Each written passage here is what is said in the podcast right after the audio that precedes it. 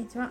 インドネシア駐在妻の中井美由です、えー、11万引き寄せ講座のね結果発表っていうところで、えーまあ、11万には到達しなかったんですけどあの5万ぐらいはね稼いでましたね。なので本当でもそのなんていうかな稼ぎ方がこう私が頑張ったからっていうよりは本当こう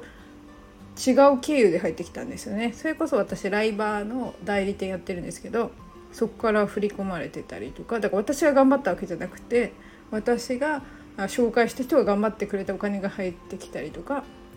まあそういう流れがありましたアフィリエイトのお金が、まあ、振り込みにはまだなってないんですけど1万円以上あったりとかしてねだから私が頑張ってるというより私の投稿を見てくれた誰かが払ってくれたりとかそういう感じですごい面白かったです。でまあこのままね、えー、諦めるわけもなく 基本的にはやっぱりできなかったってなったらまあ修正ですよね修正すればいいと思ってます。でね、えー、そのやっぱり引き寄せるために8月はものすごいいろいろ頑張ったんですよ。で昨日宇宙からのメッセージの話をしたんですけど、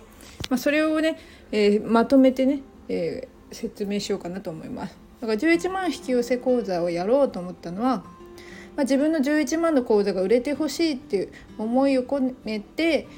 まあ、自分の口座に興味のある人だけが参加できるような形にしました。でもまあ蓋を開けたら企業塾の生徒さんとかエニアグラムの生徒さんでもちろんね、えー、講座には興味あるって言ってくれた人たちだったんですけど、まあ、その方たちが参加してくれて、まあ、その方たちのね結果もまた後日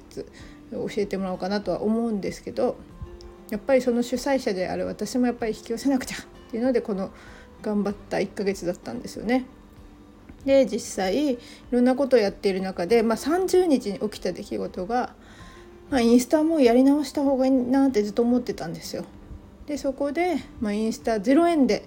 コンサル受けられますみたいなやる気のある人募集みたいのを見て応募してみたら、まあ、蓋を開けたらね1ヶ月後に10万払う払うっていうのが前提になってました。でその場で決意してくれって言われてやっぱ引き寄せたいって思ってたのに、えー、できなかったのでは悔しいので何とかしたいって思いもあって、まあ、即決しましたね。でその後に起きた出来事が、まあ、モッシュさんっていうねサイトでえそれもまたね全然こう運用が最近うまくいってないインスタからのお問い合わせで、まあ、まずはその取材を受けるかどうかのその説明を聞いてくださいっていうのがあれだったんですけど昨日のだったんですけど、まあ、説明を聞いたらその、まあえー、動画をね今後販売していきたいというところで、まあ、Vimeo も使ってみようとしたんですけどなんかクレジットを読んでくれなくてできなかったんですよ。だから他の会員さんサイトを探してたら、まあ、モッシュさんっていうところに声かけていただいて、まあ、そこはね動画の販売ができるっていうコンテンツ販売ができるっていうところもいいなと思って、まあ、普通にこう取材がなくてもね使おうかなと思ってたんですよ。でそしたらそのね取材もしてくれるっていうところででねそのただね取材を待ってる人もたくさんいると。でそのね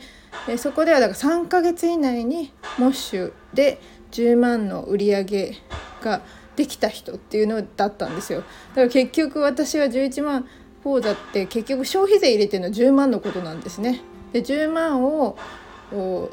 まあ、引き寄せるっていうのはもうミッションなんだなっていうのを感じましただからもう諦めんなっていうとこですよね ここでくじけるな